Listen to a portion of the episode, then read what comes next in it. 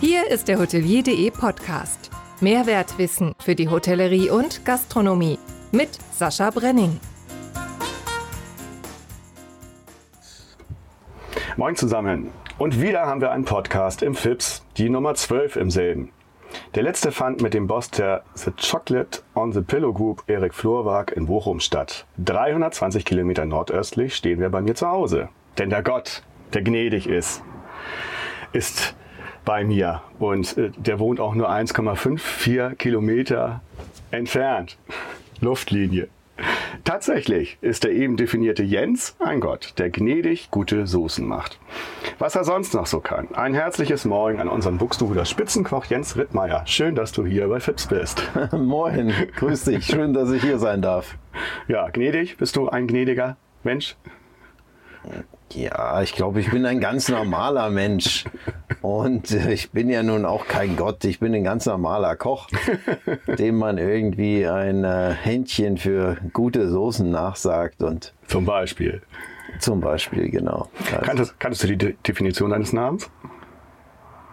Von Jens? Ja? Nein. Das war der gnädige Gott. Gott, der gnädig ist. Ach echt? Ja. Oha. Das, das hatte ich jetzt gar nicht so richtig rausgestellt.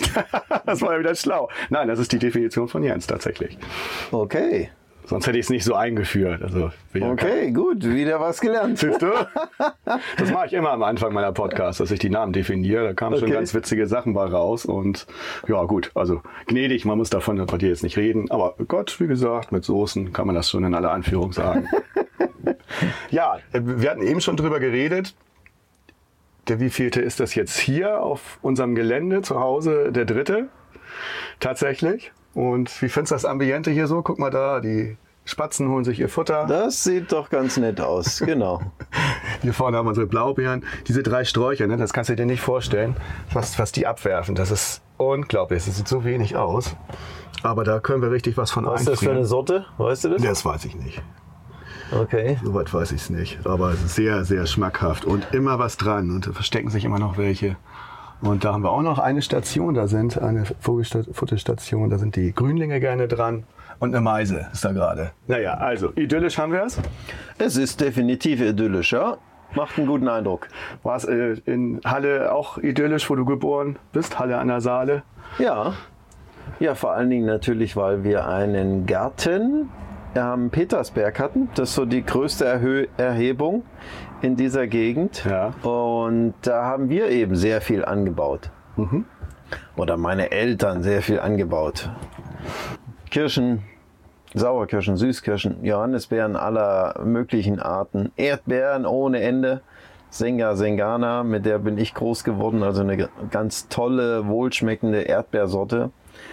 Und Salat und so weiter und so fort, also wirklich sehr, sehr viel. Und wenn man äh, am Abend, kurz vor dem Abendessen, den Salat erst geschnitten hat, kurz gewaschen, mariniert, und wenn du mit sowas groß wirst, das ist natürlich schon was Besonderes. Und klar, das gab es natürlich nicht jeden Tag, weil der Garten war etwas außerhalb von der, von der Wohnung oder von der Innenstadthalle Saale. Und aber das hatte auch was, ja, klar. Bin froh, dass das so war und dass wir so groß werden konnten, durften und dass unsere Eltern da so viel gemacht haben. Also wir heißt, ich habe noch eine Schwester, eine jüngere. Ja. Und das hat einem ge geprägt, dieser Kindheitsgeschmack. Ne? Ja, und dann auch wohl mit auf den beruflichen Weg hingeführt, das Ganze. Denn äh, am 9.11.89 fiel bekanntlich die Mauer. Und da hast du dich, das hast du mir eben schon erzählt, auf den Weg gemacht, aber in jungem Alter. In den goldenen Westen.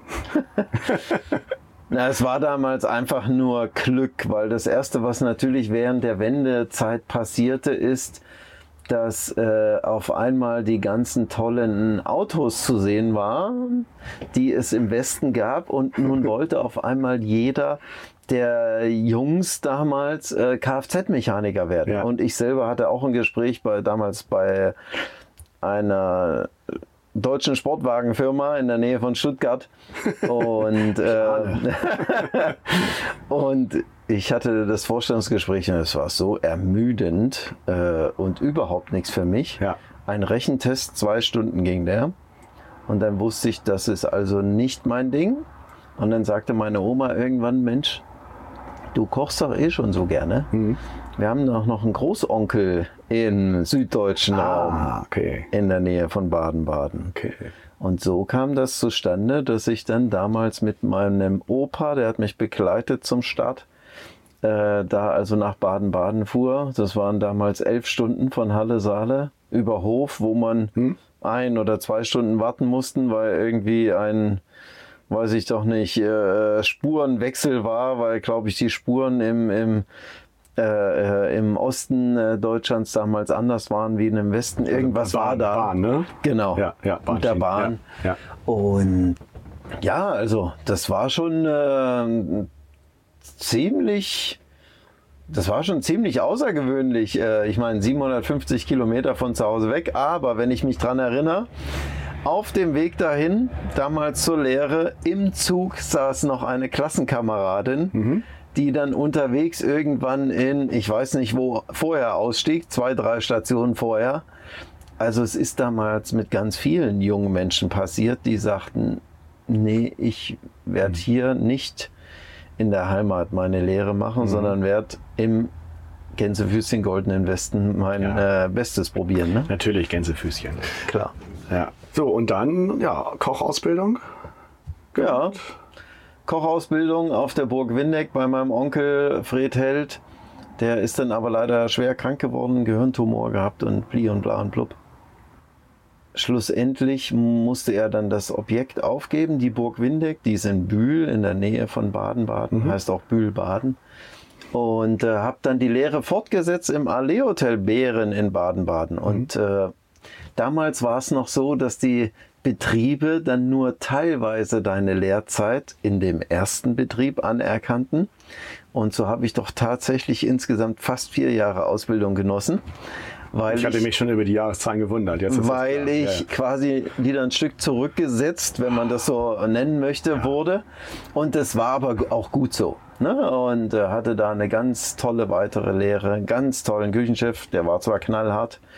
Und im letzten Jahr habe ich ihn im Übrigen wieder getroffen und dann hatte mir das Du angeboten. Das war natürlich noch verrückter für mich. Erzähl. Und ich konnte da erst gar nicht mit umgehen, aber wir haben ein tolles Verhältnis, ja. Ja, hast das abgeschlossen 1994 und dann ging es noch zwei, drei Stationen weiter und dann ging es das erste Mal Hotelrestaurant im Wasserturm war jetzt noch war jetzt ein bisschen höherwertig, war jetzt aber noch kein Stern, ne? Keine Sterne Gastronomie. Wasserturm in Köln war, nein, das war kein Stern, aber das war so das Designhotel Ja. und damals zur Popcom und ich weiß nicht, wie die ganzen Messen in Köln damals Ja, hießen. stimmt. Also die ganzen Popstars sind alle da abgestiegen. Von Robbie Williams bis ich Ach, weiß nicht wem. Äh, und also wir hatten so viele Besuche da. Tolles Hotel, wahnsinnig viel gemacht, sehr, sehr viel gearbeitet und das war schon ähm, war eine tolle Zeit. Ich möchte es nicht missen. Demi-Chef de Partie warst du dort. Ich habe mir da diese, bin ja so ein Allgemeinwissender und kein Speziellwissender. Ich habe mir immer wieder die ganzen Begriffe angeguckt und wieder so ein bisschen was gelernt, was das eigentlich alles so heißt. Ja, aber das war ja schon ein bisschen höherwertiger, sag ich mal. Und hast du irgendjemanden da doch kennengelernt, da von den äh, Promis, oder war, war man da gar nicht in der... Nein, nicht so. Ich meine, ab und zu, klar, bist du mit irgendwelchen Viva-Größen äh, dann mal irgendwie in Kontakt gekommen und hast die dann auch im Nachtleben von Köln erlebt. Ja, Ja. weil ich habe auch mitten in Köln im Friesenviertel gelebt. Ach, schön. Also wer sich ein bisschen in Köln auskennt, der weiß so, Friesenviertel, da bist du mitten im Geschehen und das war schon toll, ja. Ja. Und äh, also du hast wahnsinnig viele Leute kennengelernt und es war ein turbulentes Leben, es war sehr intensiv in alle möglichen Richtungen und äh, also ja, das war schon. Und ganz bewusst für Köln entschieden. Ich hatte mir vorher äh, mit meiner damaligen Freundin auch Frankfurt angeschaut. Wir hatten uns Hamburg damals angeschaut, hat uns damals nicht begeistern können und wir haben uns für Köln entschieden, weil die Menschen sehr offen waren. Mhm, ja. Und die Rheinländer, das ist schon ein lustiges Völkchen. Und wenn man überlegt, lange Jahre in Baden-Baden oder im Schwarzwald gewesen, das wurde irgendwann das Baden-Baden zu etwas zu alt für so einen jungen Menschen. Ja. Und ich musste also raus und es war genau richtig, da nach Köln oder ins Rheinland zu gehen. Ne? Manche Klischees st- stimmen dann doch. Das ist so. So, dann ging es nach ins Restaurant Victoria in Düsseldorf. Das war dann das erste mit Stern, ne? Genau, der Koch da oder der, der, der, ja, der Koch, der Günther Scherrer, äh, war damals zum Koch des Jahres vom Restaurantführer Gomio gerade ausgezeichnet worden und dachte ich mir, ich schicke da mal eine Bewerbung hin, weil es immer mein Wunschtraum war, in die Sterne-Gastronomie zu kommen. Schon sehr früh. Wie kam das? Das ist im Lehrbetrieb entstanden, weil da gab es einen äh, Koch, äh, der Matthias Hört hieß er. Äh, der war damals Chefturner und der ging äh, von dem Allee Hotel Bären zum Peter Wehlauer, wo ich ja dann später auch war. Sternekoch, früher einer der, mit einer der besten Köche in Deutschland, der leider verstorben. Ähm, und ja, so irgendwie, das fixte mich an. Was ist überhaupt Sterne-Gastronomie und so weiter? Und so wollte ich da immer hin, habe mich damit beschäftigt und im Laufe der Zeit in Köln, da waren ganz viele äh, Kollegen, die alle von Sterne-Gastronomie sprachen und wir hatten auch das, mh, den, den, den, das Ziel, einen Stern zu er, erkochen. Das hat leider nicht geklappt. Im Gomio waren es, glaube ich, 15 Punkte und so ging ich dann nach Düsseldorf. Das ist ja, wenn man das ein Kölner sagt, der nach Ja. Düsseldorf geht, So die Stadt Buxtehude mit und D. Stade, ne? Die Stadt mit D. Ja, ähm, ja so ging es nach Düsseldorf. War eine gute Zeit. Ja. Auch. Hart, sehr hart. Sehr, sehr harte Zeit. Mit einer Speisekarte, das kann sich niemand vorstellen. Da waren allein 16, 17 Vorspeisen. Dann allein 10 Fischgerichte, 10 bis 12 Fleischgerichte. Und das mit einem Stern. Wahnsinnig große Brigade. Alles selbst gemacht äh, vom, ich weiß doch nicht, Fasan, äh, den aus dem Federkleid holen, bis einen Hasen aus dem Fell nehmen, Reh und kam alles in ganzen Tieren. Ne? Also unfassbar. Wirklich geackert von morgens bis nachts. Und da aber richtig was mitgenommen an Wissen. Ja? Ja, klar. Dann jetzt mal die Frage, wir kommen ja auch zu anderen Sternestationen. Das ist ja heute gar nicht mehr darstellbar. Ne? Wann, hat denn das, wann hat denn das aufgehört, dass das so viele Gerichte waren? Heute, heute konzentriert man sich ja eher auf wenige Gerichte. Das ging damals noch so, das war ja 99. Victorien war 99, genau. Damals gab es noch ganz viel Personal und du musstest ja Glück haben, bei Ja, dem genau. Koch XY oder auch der Köchin XY einen Platz zu ergattern im Team, ja. So, und so war das damals. Also standen die Leute ja Schlange. Ja. Jetzt, 20, 25 Jahre später, da ist das eine ganz andere Geschichte, ja. Und im Laufe der Zeit ist das irgendwann, ich glaube, in den letzten sechs, sieben Jahren ist das so entstanden. Im Speziellen während der Corona-Zeit, auch schon leicht vorher, Ja. ist diese Menükultur entstanden, würde ich sagen, weil sie dich auch einfach wirtschaftlicher arbeiten lässt als Ja. Gastronom. Ne? Ja, und du schmeißt auch nicht so viel weg. Genau. Auch gehört zur Wirtschaftlichkeit dazu, aber das ist ja heute auch ein großes Thema. Ja. Also wie gesagt, das, ist kein- das finde ich, das wusste ich jetzt so auch nicht, völlig erstaunlich. Und das ist natürlich dann, wenn du das dann alles da vorhalten musst, eine gute Nacht. Boah. Genau. Und wenn ich überlege, wie viele Produkte damals einfach in die Biotonne Ja. gewandert Ja. sind, das kann man sich gar nicht vorstellen. Das will man, auch- sich will man auch, auch nicht, nee. Genau, das, man hätte das eigentlich mal, gut, damals war ja noch nichts mit sozialen Medien, das hätte man eigentlich mal fotografieren müssen. Ja. Ja. Äh, verrückt, wirklich verrückte Zeit. Aber das ist ja von daher eine gute Änderung, sagen wir mal, dass das, jetzt Definitiv. nicht, dass das jetzt nicht mehr Das so ist. Ding ist nur, dass der deutsche Gast im Speziellen vielleicht nicht alles so mitmacht oder manchmal nicht bereit ist, da sich auf eine Menükultur einzulassen. Nicht jeder, ne? Also das ist natürlich Sterne-Gastronomie ist immer noch mal das noch ein anderer Schnack. Und da gibt es in anderen Ländern, beispielsweise Frankreich oder Skandinavien, äh, fast alle Länder in Skandinavien, die haben einen ganz anderen Bezug zum Essen. Ja, gut. Da ist das viel mehr nächste. Kultur. Ja. Mhm. Stimmt, hier ist das Auto wichtiger, ja. Genau. Sehr oft, ja. Aber wir beobachten das auch, egal, wir, wir gehen natürlich jetzt weniger Sterne essen, aber ringsum da mal zum Griechen oder, oder hier zum, zum Italiener, tatsächlich haben die alle oder fast alle inzwischen weniger Gerichte und die machen auch, selbst bei Griechen, machen sie weniger auf dem Teller inzwischen. Also das ist, das merkt man schon deutlich, finde ich, dass sich da einiges getan hat, auch in der Hinsicht. Also dann vielleicht doch gesehen haben, wird zu viel weggeschmissen oder höchstwahrscheinlich ist es da das Wirtschaftliche. Meist denkt der Mensch ja das, ans Wirtschaftliche und dann erst da dran, Klar. aber ist ja egal, Hauptsache es passiert. Ist das auch so dein Eindruck, dass da viel passiert in der Gastronomie? Na, ich gehe jetzt nicht so oft zum Griechen, aber generell Ja, das war, weißt du, so ein Musterbeispiel, da gab es dann immer die dicken großen Berge. Ja, ja, ja, genau. Äh, generell denke ich, es kann nur in diese Richtung gehen. Ich bin jetzt selber seit zwei Jahren in der Vollselbstständigkeit und ich sehe selber, was am langen Ende auf dem Konto noch übrig bleibt. Ja. Und das wird einfach immer weniger. Und die Gäste, wir alle sind selber gefordert, was wollen wir, wie soll unser, unser Leben weiterhin aussehen? Möchte ich das Geld ausgeben? Möchte ich diese Kultur des Zusammenfindens, des Fröhlichseins mit anderen, auch wenn ich die nicht kenne, aber ich gehe in ein Gasthaus und ich will ja Freude haben? Und ich glaube, da steht uns ein ganz, ganz großer Umbruch erst noch bevor äh, in den kommenden Jahren. Und es ist jeder selbst mit, ja, darf selbst mitarbeiten, mit überlegen, wie möchte er sein, sein Umfeld mitgestalten. Zum Beispiel auch durch Besuche bei in Restaurants oder auch äh, für in der Kultur ist es genauso oder in der Kunst. Ja, ob ich das Theater noch besuche oder was auch immer. Das ist, glaube ich, ganz wichtig und eben nicht, wie das bei uns Deutschen immer sehr oft ist.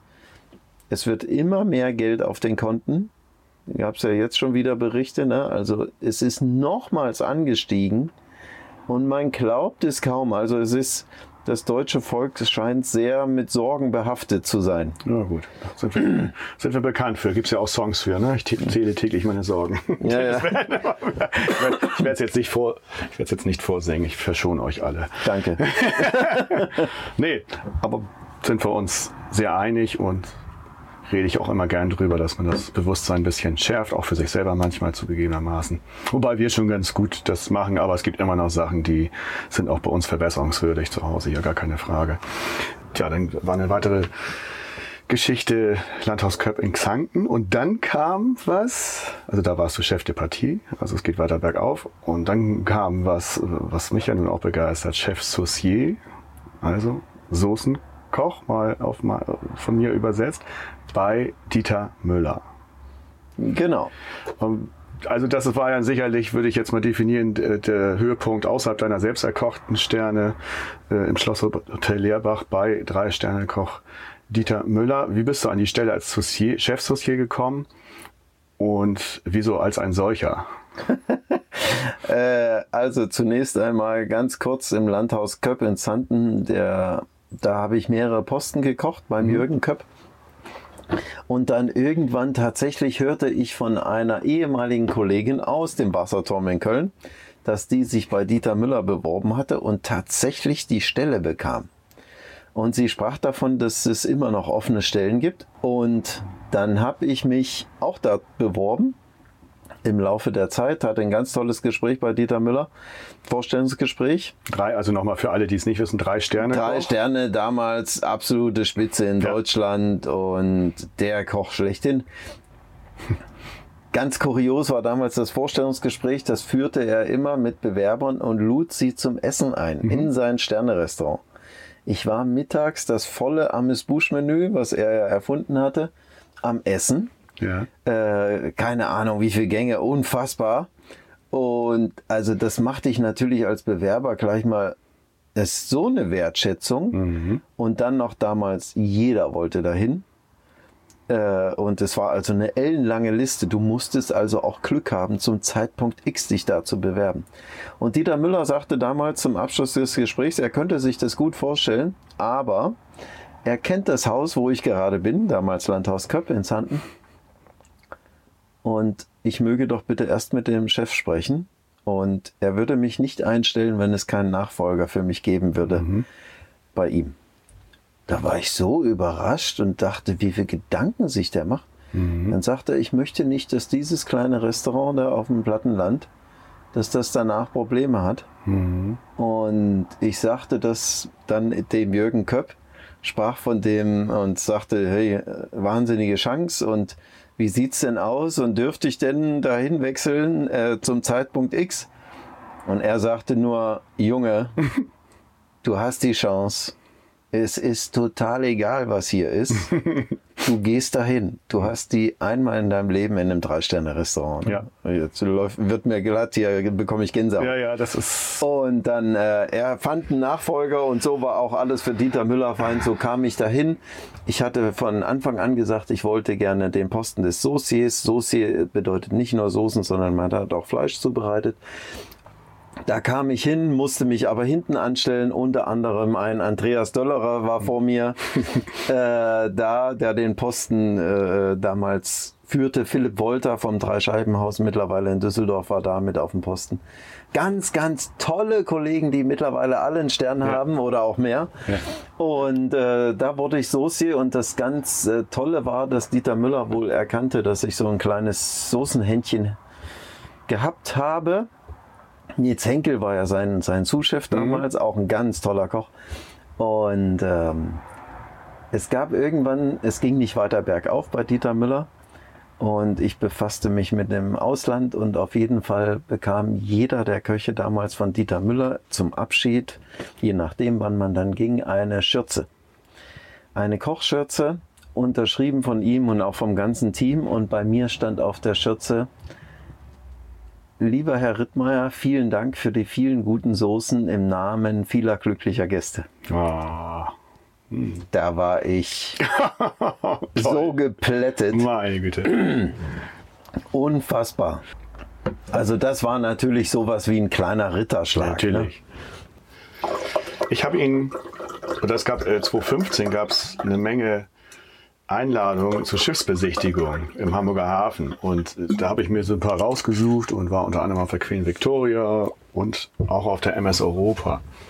Und ich hatte das Glück, dass ich nicht in das Massenrestaurant kam, was auch gut war. Ich meine, das jetzt nicht böse Massenrestaurant, aber da, da waren alle. Und ich hatte das Glück, dass ich mit 20 Leuten ins Restaurant Dieter Müller durfte. Das hat er damals dann relativ, das war relativ frisch dann auch oder, oder wurde gerade eröffnet. Und dann habe ich ihn auch persönlich kennengelernt. Und ähm, ich bin jetzt nicht so ein, so ein, drei, nicht so ein Sternetyp, aber was ich da so an, an Geschmacksexplosionen in jedem einzelnen Gang, ein ganz kleiner Teller erleben durfte, das äh, war wirklich phänomenal. Das habe ich auch nicht vergessen. Richtig lecker.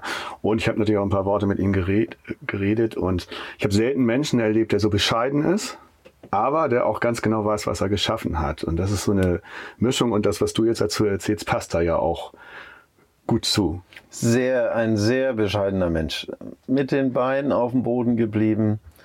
Und von dem hat man so viel mitnehmen können.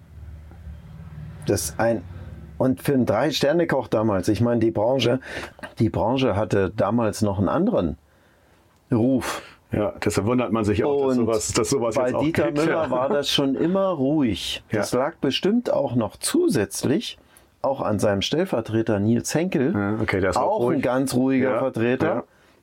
Das war so ein tolles Team und fast von ganz alleine tute sich da eine Hierarchie jedes Mal aufbauen. Jeder, egal wo er herkam, Mhm. musste sich erstmal hinten anstellen. Und so war das ein System. Man äh, rollte dann quasi so irgendwie nach vorne, bis man irgendwann dann Postenchef war.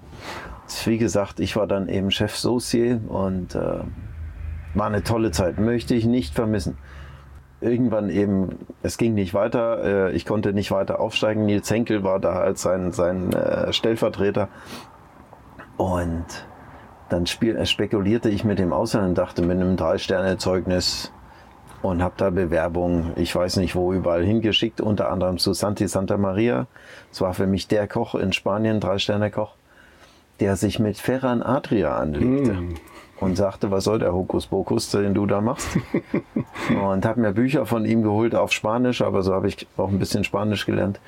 Lange her. Und, äh, ja, auf jeden Fall ist es so, dass ähm, es kam keine Antwort und irgendwann hörte ich eben von einem, äh, in einem Reiseführer las ich von einem Küchenchef, einem deutschsprachigen Küchenchef in Portugal an der Algarve Ja. und schickte die Bewerbung damals hast du ja noch alles per Post geschickt.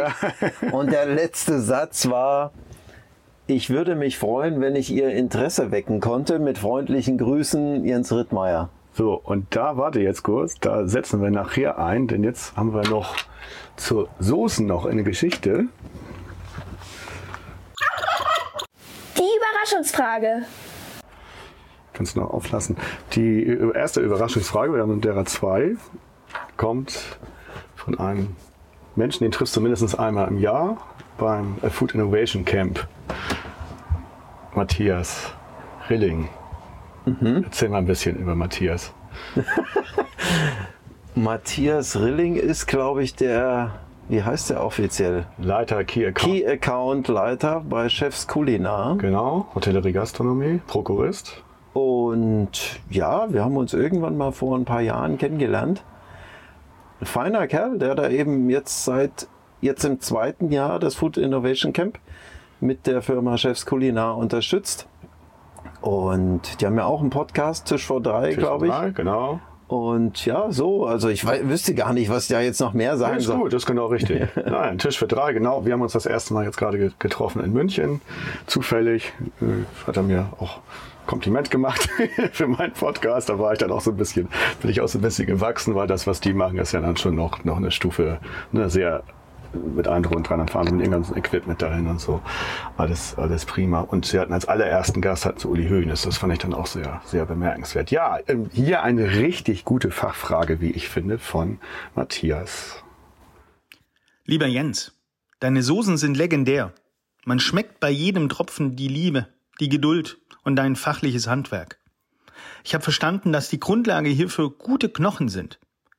Jährlich treffen wir uns in Hamburg auf dem Food Innovation Camp und beobachten, dass der Trend ja aber gegenteilig zu Fleischersatzprodukten geht. Wenn es also schwieriger wird, zukünftig an guten Stoff zu kommen, sprich an gute Knochen, welche alternativen Soßenansätze kennst du und verrätst sie uns? Ja. Das ist mal eine Frage. Oder? Muss ich auch, war ich aber auch begeistert. Also grundsätzlich ist es ja so, dass sich schon seit Sylter Zeiten, seit 2013 auch nun äh, pflanzenbasierte oder gemüsige Soßen sehr intensiv koche. Ich sehe da überhaupt nicht, dass da irgendwelche Fleischersatzprodukte in diesen Soßen drin vorkommen, weil ganz viel von diesen Fleischersatzprodukten ist ziemlich murks, um mal ehrlich zu sein. Und ich koche dann lieber alles auf dem natürlichen, gemüsigen Weg. Mhm. Der ist zwar extrem aufwendig, du musst viel auch mit dem Entsafter arbeiten, mit frisch gepressten Gemüsesäften und nutzt aber auch, und das ist mein Tipp, den Trester, also die Pressrückstände mhm.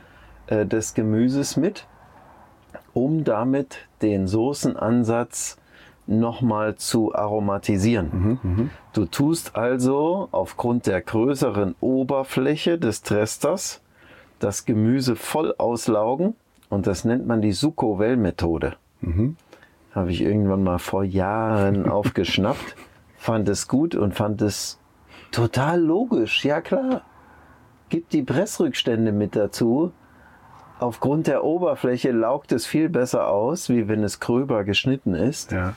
Und also das wäre so mein Tipp. Und ich selber würde nie auf irgendwelche Fleischersatzprodukte oder ich weiß nicht was gehen, die noch mit irgendwelchen Klebern oder Fetten gebunden wurden. Für mich wäre immer das Gemüse im Fokus. Mein Credo ist immer so natürlich wie möglich. Ja. Darum, es gibt bei mir in den Soßen auch keine Farbstoffe, keine äh, Konservierungsstoffe, keine Aromen, keine nix. Alles 100% Natur. Also die du jetzt selber auch genau. treibst dann, ja. Und der Faktor ist einfach ganz viel Zeit und Geduld. Das brauchst du. Das geht, ganz viele Soßen werden innerhalb von einem Tag nix. Mhm. Das, äh, so, du musst ja mindestens mal einen Fond im Haus haben eine, eine Basis, um überhaupt eine Soße zu kochen. Du kannst nicht aus Wasser eine Soße kochen, es funktioniert nicht. Du brauchst wenigstens mal einen Gemüsefond oder einen Geflügelfond oder was auch immer, einen Fischfond, um eine Soße kochen zu können. So, und das dauert ja schon mehrere Stunden. Von dem her eine Soße in einem Tag zu kochen, schwierig. Und was hast du als Soßentipp für uns? Da bin ich ja ganz gespannt. Eine gesagt, bin gemüsige ja, Soße oder? wär, hm, was, was dir einfällt. Also nur noch mal dazu, als wir uns, kommen wir noch zu damals kurz kennengelernt haben, dann hatte ich das ja auch schon gelesen mit den Soßen. Und ich bin ja auch, ich esse ja auch Ketchup mit Pommes und nicht Pommes mit Ketchup. Und ich brauche immer ganz viel Soßen.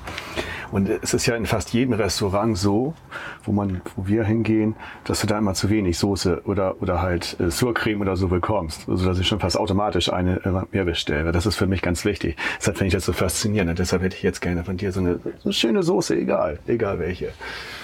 Also ich finde eine ganz äh, einfache, aber trotzdem sehr spannende Soße könnte zum Beispiel so eine Zitronen-Thymian-Soße sein. Das ist eine warme Soße, eine helle Soße auf Basis von Geflügelfond. Relativ einfach zu kochen und ich könnte mir vorstellen, dass man da vielleicht auch gleich ein Rezept zu Ja, no- notieren. Die kann man, wenn man zu Hause ein Geflügelfond da hat, wunderbar zu Hause nachkochen. ja.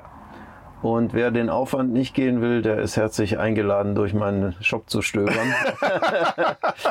Äh, das mag jeder selber entscheiden. Ja, Also es gibt ein paar Sachen, die sind wunderbar zu Hause nachzumachen. Ja. Relativ einfach. Mit einem ganz klein wenig Know-how und einem schönen Topf und einem guten Fond klappt das eigentlich. dann machen wir das einfach so, schickst du mir noch mal zu und ich setze das dann Ja. mit in den, in den Bericht rein, das Rezept. So, Ja, gerne. Haben wir das auch. Und dann werde ich das auch mal nachkochen und dann werde ich dir berichten, wie es gewesen ist. Unbedingt. Sehr schön, super. So, jetzt äh, gehen wir wieder nach Spanien.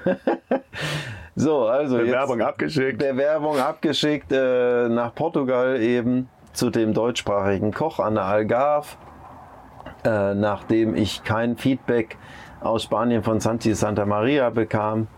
Und ähm, allerdings hatte ich mich da auch auf Englisch beworben. Vielleicht war das auch der Fehler. Wer weiß. Äh, und auf jeden Fall meldete sich drei Tage später, rief mich auf diesen damals noch sehr großen Handys, äh, die solche Ohren hinterlassen haben. genau, rief mich eine unbekannte Telefonnummer an, äh, Vorwahl 00351. Ich wusste damit nichts anzufangen, bin rangegangen. Jens Rittmeier sagte ich und dann am anderen Ende hieß es Interesse geweckt, sofort runterkommen. Entschuldigung, wer ist da bitte? Dieter Koschina von der Villa Joya. Aha. Und dann haben wir kurz geschnackt und vereinbarten dann einen Termin für die Sommerferien vom Restaurant von Dieter Müller, damit ich eben da runter konnte. Ja. Und ich sprach zu Dieter Müller, habe ihn direkt informiert, habe gesagt, hier, ich habe eine Chance, da mal reinzuschnuppern. Sagte, ja, ja, machen Sie mal. Und er kennt ihn und der war auch schon mal zu Gast äh, auf Schloss Leerbach. Und nun flog ich also da runter, ein, zwei Monate später, glaube ich, war zum ersten Mal in Portugal, hatte null Bezugspunkte zu Portugal. Da wartete, also ich habe ja kein Foto von, dem, von, von ihm gesehen, vom Dieter Koschina vorher. Und ich kam da an am Flughafen Faro. Da war niemand irgendwie mit einem Schild. Jens Rittmeier oder so. Und ich dachte, ja, irgendwie, oder Villa Joya, dass ich nix. Irgendwie waren alle weg und auf einmal kam da jemand in Bermudas und zerrissenen T-Shirt. Hey, bist du der Jens? Ja. Ja, ich bin der Dieter. Das war das Kennenlernen. Dann sind wir zu seinem Auto von der Sportwagenfirma in der Nähe von Stuttgart, Cabrio. Ja, und äh, so fuhr ich also mit Dieter Koschina äh, zur Villa Joya, hatte da einen ganz tollen Einblick bekommen mit Besuch vom Fischmarkt in Sagres, äh, südwestlichster Punkt Europas, mit überhaupt ein ganz klein wenig Algarve kennenlernen, den Landstrich kennenlernen, aber auch einfach mal zwei Tage fünf Grad sein lassen. Ja. Und äh, dann gab es am Donnerstag ein äh, Gala-Dinner. Und das war dann so, das hat mir schon sehr gefallen. Ich meine, es war damals noch eine ganz alte Küche, nicht vergleichbar mit der heutigen. Äh, wir haben noch auf den richtigen Brennern gekocht, also Gas mit einer großen Fläche. Und also das war schon außergewöhnlich. Und die hatten auch keinen, da gab es kein Konvektomat oder sowas. Man hat noch unten im Rohr, heißt das ja klassisch, ne? im Ofen da äh, Soßenansätze gemacht und so weiter und so fort. Und, äh, richtiges Handwerk noch. Ne? Richtiges Handwerk, genau. Und ich kam zurück nach Deutschland, habe dann mit Dieter Müller gesprochen und habe gesagt, hier, ich würde da wohl hingehen und dann zum Januar ausscheiden. Sagte, ja, alles gut, schade, aber das war dann wirklich ein, ein richtiger Schritt nochmal. Aber ich hatte schon immer Fernweh. Ich habe nie dieses, war nie ein Mensch mit Heimweh, mhm. sondern eher Fernweh und hatte für meine Karriere hatte ich mir irgendwie ausgebastelt, auserkoren. Du möchtest bei jedem Drei-Sterner europaweit äh, oder bei den besten, damals besten drei Sternern europaweit einmal gewesen sein. Ich hatte einen ziemlich klaren Plan. Und ich wollte nach Italien, ich wollte nach Spanien, ich wollte, ich weiß nicht wo, überall hin. Und hatte mir da immer Köche rausgesucht, die so, die mir äh, gefielen mit ihrem äh, Küchenstil. Und ja, nahm dann im Übrigen auch noch zwei weitere Köchinnen vom Dieter Müller mit äh, in die Villa Gioia. Äh, also, dann sind wir zu dritt da nun also hin. Aber er spricht noch mit dir. ja, ja. Und äh, also, ich muss sagen, Time of my life. Das wunderbare Zeit, unfassbar. Und zu Dieter Kutschiner noch habe ich mir noch aufgeschrieben, äh, das, der hat den John Wayne-Style, ne? Dieter Kutschiner ist John Wayne-Style. Und zwar jeden Tag gab es ein anderes Menü. Ja. Jeden Tag, das muss man erstmal machen. Ja. Das musst du hier mal in Deutschland Köchen erzählen. Ja, Wahnsinn. Kommen die überhaupt nicht drauf klar. Und dann war es immer so, ja Chef, was kochen wir denn morgen? Ja, mal gucken. John Wayne Style. Ja, ja. Also aus der, kam immer aus der Hüfte, immer wieder immer aus der Hüfte. aus der Hüfte. Und äh, lass uns mal ins Kühlhaus gehen, äh, mal sehen, was noch an Fleisch da ist. Oder aber äh, mal gucken, was der Pedro, der Fischhändler, einer der besten Fischhändler Europas, was der so, was gerade gefischt wurde und alles topfrisch. Und es war immer alles da. Sein Konzept war immer alles da haben ja. und dann schauen wir mal, was man kocht weil eben jeden Tag ein neues Menü. Mittags gab es eine kleinere à la carte Karte, hat sich auch aus dem zusammengesetzt, was wir haben und so änderte sich quasi täglich alles. Und das war natürlich ganz neu für mich, aber war auch super, um verschiedene Produkte zu sehen. Natürlich. Und da haben nur Leute aus Top-Restaurants gearbeitet. Vom Tantris in München, von ich weiß nicht woher, Österreicher, Deutsche, äh, auch Schweizer, er ein Spanier. Auch, er ist auch Österreicher. Er ist auch Österreicher, genau.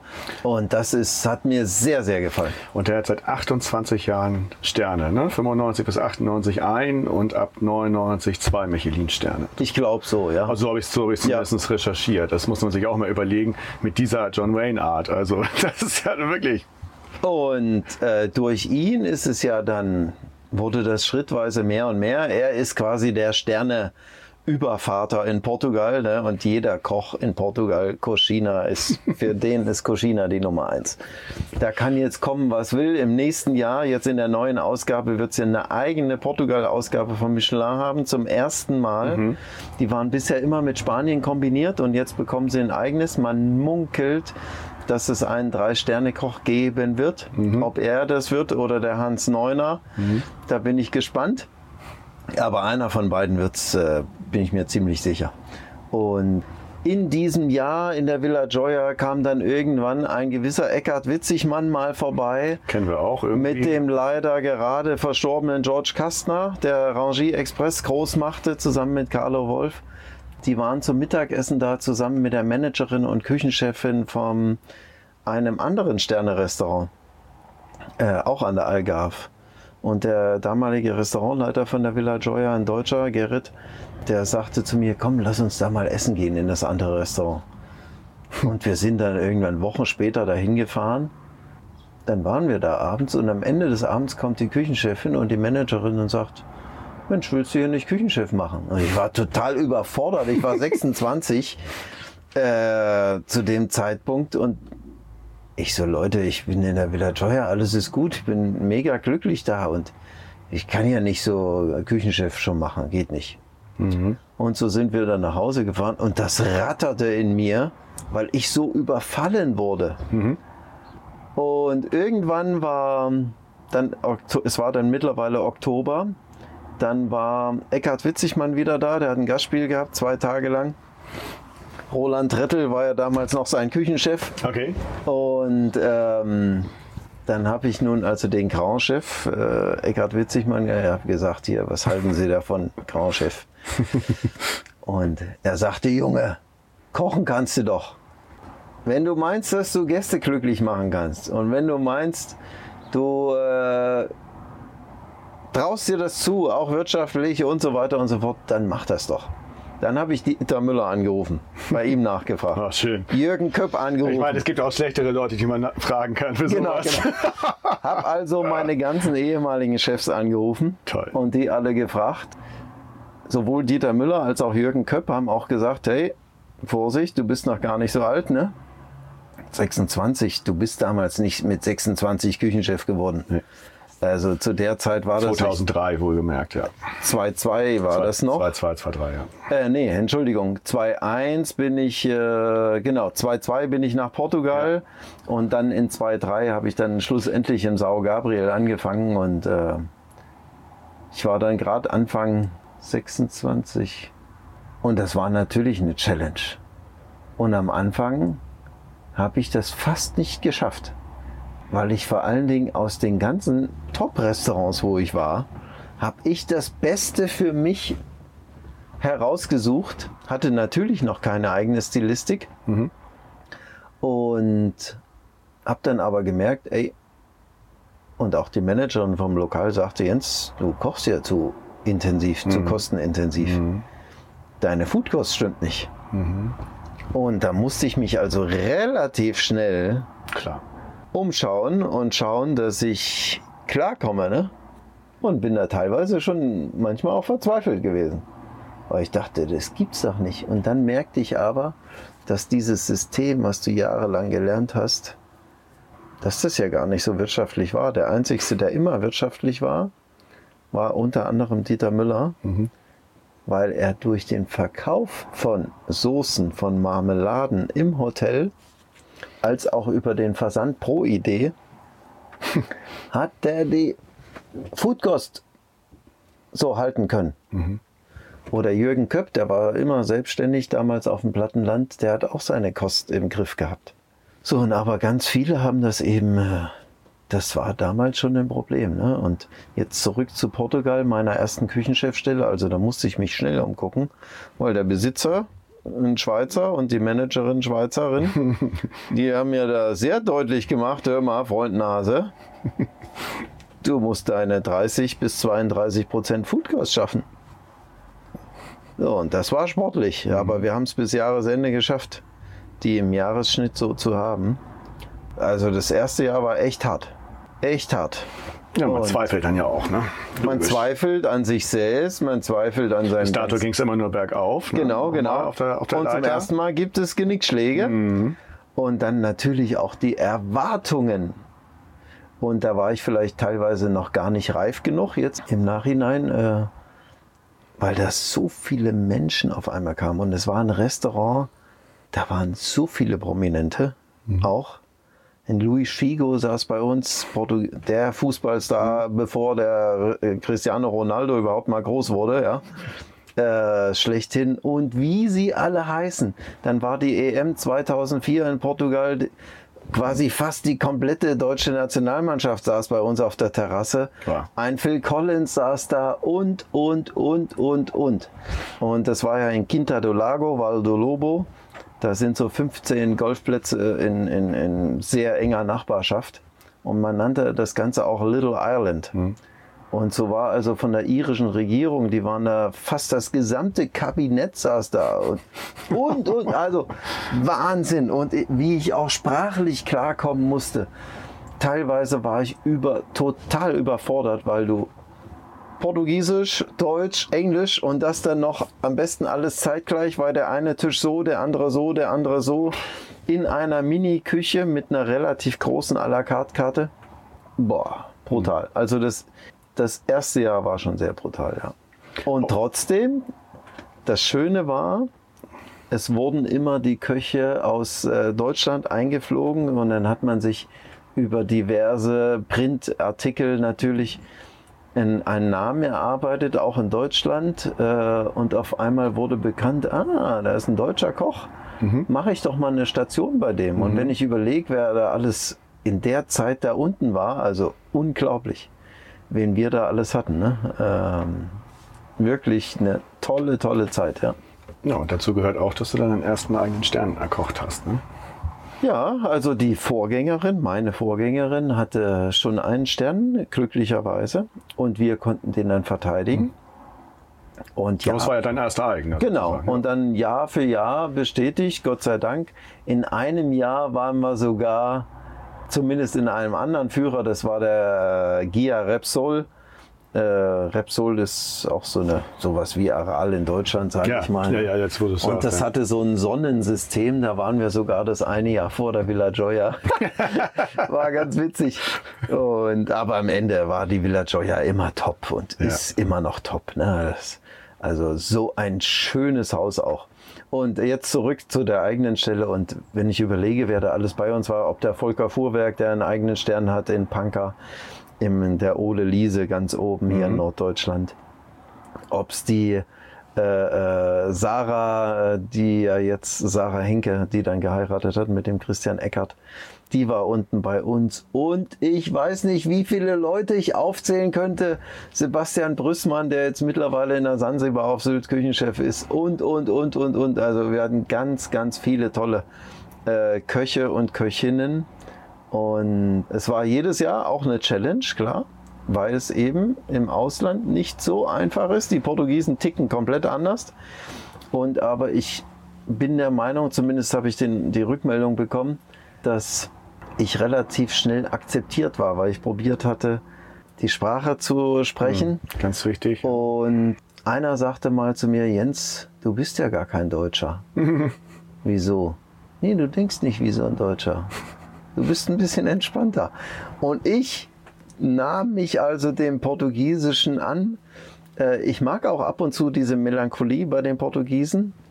Ähm, ja, das irgendwie hat das etwas und vor allen Dingen aber sie, wie sie ihr Leben genießen. Das hat mir verdammt viel gegeben damals. Und auch dieses Mal, ja komm, jetzt lass mal fünf Grad sein. Dann fing ich über die Jahre dann auch irgendwann an, John Wayne. Ja, schauen wir mal, was wir machen. Ja, super. Und dann irgendwann kam leider die Weltwirtschaftskrise in 2008, 2009, also in 2009 erwischt es äh, gerade die Algarve und ganz Portugal dann richtig, richtig extrem. Weil die waren von den Iren abhängig und Irland ist ja quasi zusammengebrochen, richtig böse zusammengebrochen. Und so ging es dann irgendwann nach Deutschland, erst in Berlin, Schlosshotel im Grunewald. Lass uns noch mal, noch mal kurz, was mich noch interessieren würde. Im Fußball Ja. sagt man ja immer, die Titelverteidigung ist das Schwerste. Ne? Also einen Titel zu holen ist schon schwierig, aber den immer wieder zu verteidigen ist schwieriger. Wie schaut das bei den Michelin-Sternen aus? Kann man das vergleichen? Ist das auch, gibt es da auch die Herausforderung, dass Ah, du bist schon immer nervös, wenn da jemand da ist. Ich meine, sie tun sich ja weder in Portugal noch in Deutschland war das so, dass sie sich vorher outen. ja, Äh, du hast ein Gefühl, wenn Ja. da jemand alleine zum Essen ist, ja, weil das eher selten ist in der Touristenregion, Mhm. dass jemand alleine zum Essen kommt. Ähm, und natürlich ist man dann ist ein, guter, aufgeregt. ist ein guter, guter Tipp für mich. Dann gehe ich jetzt auch irgendwo mal alleine hin. Dann kriege ich ganz tolles Essen. Äh, nein, nein, das darfst du eben nie machen. Das habe ich bei Dieter Müller gelernt. Äh, das passierte ja in früheren Jahren in ganz vielen Restaurants. Sobald ein Tester oder du die Vermutung hast, dass da eine Testerin oder ein Tester ist, haben die angefangen, auf einmal anders zu kochen. Ja, geht gar nicht. So, und das sollte man tunlichst vermeiden. Logisch. Und klar, hier und da, du guckst mal noch strenger hin, bliblablub. Das passiert schon, aber noch dazu, du weißt es eben nicht immer. So, und äh, jetzt zurück zu deiner Frage des, des Titelverteidigen. Man ist immer aufgeregt irgendwie, wenn man der Meinung war, da sitzt jemand, aber ansonsten nein, weil man war sich schon ziemlich sicher, dass das Handwerk, was man erlernt hat und was man ja auch pflegt, dass das gut genug ist und am Ende des Tages jetzt zurückblicken, äh, müsste man sich eigentlich gar nicht so viel Gedanken machen. Sei du selbst, koch, worauf du Lust hast und wo du meinst, dass deine Gäste begeistert sein könnten und dann wird das schon, ja. Ich meine, wir haben damals in der, in der Zeit an, in Portugal, der Dieter Koschina und ich, wir durften als erste deutschsprachige äh, äh auf dem Kongress in San Sebastian bei Lo Mejor de la Gastronomia äh, auf der Bühne stehen, wo sonst nur die ganz großen Spanier und äh, äh, auch ein René Rezepi vom Noma äh, damals stand und durften da etwas zeigen. Wir waren zwar eigentlich gar nicht bereit dafür, weil unsere Küche gar nicht groß genug war oder innovativ genug war. Aber immerhin, sie haben uns akzeptiert und das ist auch alles etwas wert. Ne? Und ich erinnere mich da gern zurück und was da nicht alles passierte. Und ja, wie gesagt, und dann kam die äh, Krise 2009, dann ging es nach Berlin, Schlosshotel im Grunewald, keine besonders wichtige Station. Äh, ja, wieder Rückkehr nach Deutschland. Ne? Genau, und dann kam Sylt und. Genau, dann kam das Budersand. Das war schon außergewöhnlich, ja. Das ist also ein knappes Jahr nach Eröffnung hast du die Küche des Kai 3 übernommen im, im Sylter Fünf-Sterne-Haus Budersand und ja, hast hier fast, fast sieben Jahre Dauer deine längste Zeit gehabt in einem Restaurant, wenn ich das jetzt richtig, richtig gesehen habe. Erzähl mal ein bisschen über Budasan. Das war ein spektakuläres Ding gewesen. Na, es ist, also eigentlich war ich schon auf dem Weg nach Innsbruck. äh, weil ich da echt ein tolles Angebot hatte. Und dann kam aber das mit Budasand auf und dann habe ich mich mit Sylt beschäftigt. Es war am Anfang nicht einfach, weil ich erstens diese Insel nicht kannte und überhaupt nicht da Firmen drin war, was diese Insel bedeutet. Okay, gar nicht. Null. Also nicht mal die, die ganzen Ich war okay. einmal vorher auf der Insel, Jahre zuvor, und da war ich kurz mit dem äh, ehemaligen Restaurantleiter von der Villa Joya, waren wir essen, damals bei Bodendorf in Tinnum. Und das war aber alles dunkel, weil es einfach in Wintermonaten war. Es war abends beziehungsweise nachts. Wir haben dann noch nicht mal übernachtet, sondern sind mit dem letzten Autozug runtergefahren. Und nun war es denn so, dass ich damals von Berlin aus nach äh, ähm, Nibel fuhr, den letzten Autozug gerade so bekam, dann nach Hörnum und Hörnum ist, muss man wissen, man kommt im Westerland an, Hörnum ist nicht ausgeschildert. Du musst wissen, wo du da nun lang fährst und irgendwann dann ist mal Hörnum ausgeschildert. Warum Ganz- das so ist, keine Ahnung. Ganz, ganz im Süden, ja. Genau. So, und äh, dann bin ich nun also die lange Strecke gefahren. Jetzt stell dir vor, es ist stockfinster. Du hast ab und zu mal eine Straßenlaterne auf dem Weg nach Hörnum. Und irgendwann kamst du nach Hörnum. Die Straße war damals noch nicht ge ge geteert. Und dann fährst du so eine Buckelpiste äh, ganz zum Ende in Hörnum selber. Dann stehst du an dem Hafen nirgendwo ein Schild von diesem Hotel. Das Navi sagte aber weiter geradeaus, also quasi auf das Hafengelände fahren. Ins Meer rein. Nicht ins Meer, aber auf das Hafengelände. Und dann fährst du auf das Hafengelände und denkst, naja, komm, im Zweifel kannst du wieder umdrehen. Dann tatsächlich ist auf einmal dieses Hotel da und dann dieses, äh, ich kann das nur so beschreiben, du denkst endlich, ja, du bist angekommen, Motor aus und machst dann irgendwie die Tür auf, gurtest dich ab und bist so voll in dir und denkst so, ach Gott sei Dank. Und auf einmal ist es, schönen guten Abend, Herr Rittmeier. und, Boah, ich war so erschrocken. Hä? Moment, woher wissen Sie meinen Namen? Ja, ganz einfach, Sie sind unsere letzte Anreise. ah, okay. Und dann kommst du da an durch, diesen, äh, durch diese große Eingangstür im Budersand und denkst, was ist denn hier bitte los? Eine ganz eigene Welt. Ja. Und dann auf dem Zimmer, tolles Zimmer, da war noch was zum Essen gerichtet und so weiter und so fort. Dann nächsten Tag beim Frühstück und ich dachte, wow, was für ein Haus. Und dann über mehrere Gespräche entschied ich mich also dahin zu gehen und äh, äh, ganz ein, eine Perle auf der Insel. Wunderschön gelegen, direkt am Meer und wirklich tolle Zeiten gehabt. Tolle, tolle Zeiten, ganz viele äh, tolle Menschen kennengelernt und es war nie einfach, weil eben das Hotel in der Aufbauphase war. Und ja, es gab ja schon jemanden, der vor mir da war. Und wir haben dann über den sportlichen Wettkampf auf der Insel im Arosa in List war der Sebastian Zier, die Sarah Henke, mhm. meine quasi ehemalige Köchin von Portugal, äh, hatte da auch das äh, Restaurant Spices auch mhm. im Arosa aufgemacht. Jörg Müller gab's, äh, Bodendorf gab's, äh, Johannes King gab's mhm. und und und und und. Mhm. und auf einmal gab es zehn Sterne auf der Insel. Das ist ja unfassbar gewesen für ja. diesen kleinen Flecken. Ja. Das war aber irgendwie gut und das hat mich bestätigt, oder hat mir gezeigt, sagen wir so, hat mir gezeigt, wie wichtig es ist, dass du immer Konkurrenz auch in der Nähe hast. Wie gut das für dich selber ist.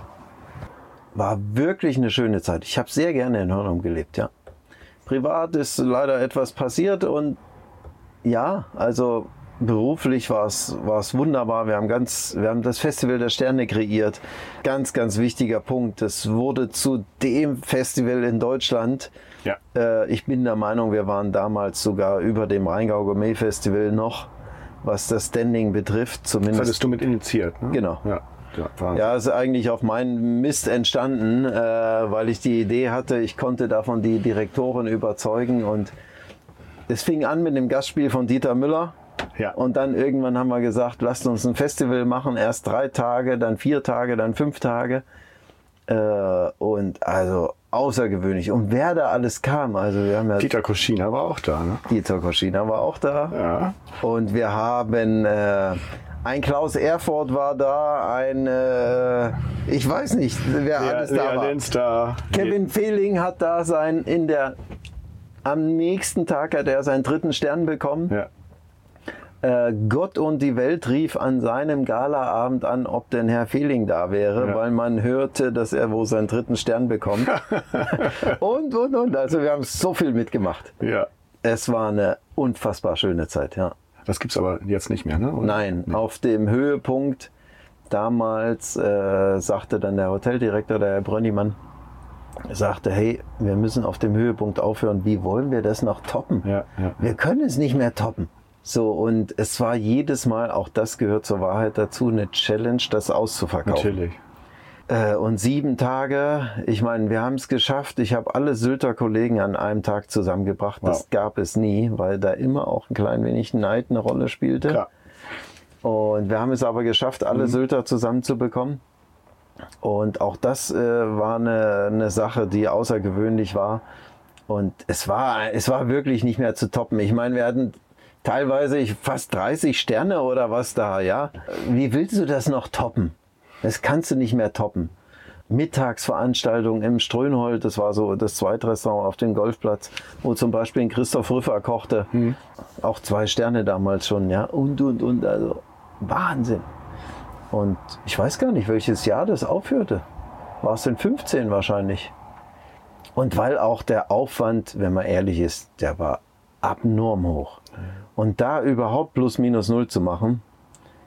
Aber fürs Budersand natürlich eine klasse Geschichte gewesen. Ne? Das war ganz wichtig fürs Budersand.